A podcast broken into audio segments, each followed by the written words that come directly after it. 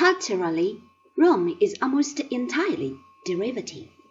In its art, architecture, literature, and philosophy, the Roman world imitates more or less successfully the great examples from Greece.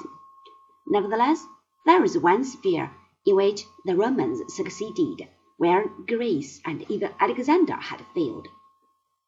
This is the sphere of large scale government, law, and administration.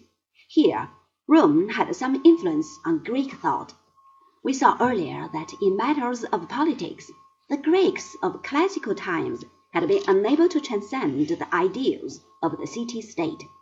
Rome, on the other hand, had wide visions, and this impressed itself on the historian Polybius, a Greek born about 200 BC, who had fallen into Roman captivity.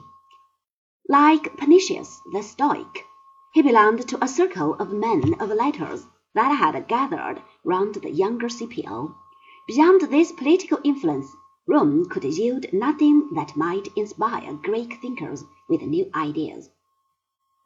Greece, for her part, though destroyed as a nation, was in the sphere of culture victorious over her Roman conquerors. Educated Romans spoke Greek as until recently educated Europeans spoke French. The academy at Athens attracted the sons of Roman nobility. Cicero was a student there. In every field, the standards of Greece were being adopted, and in many respects, the products of Rome are pale copies of Greek originals. Roman philosophy, in particular, is peculiarly barren of original thought.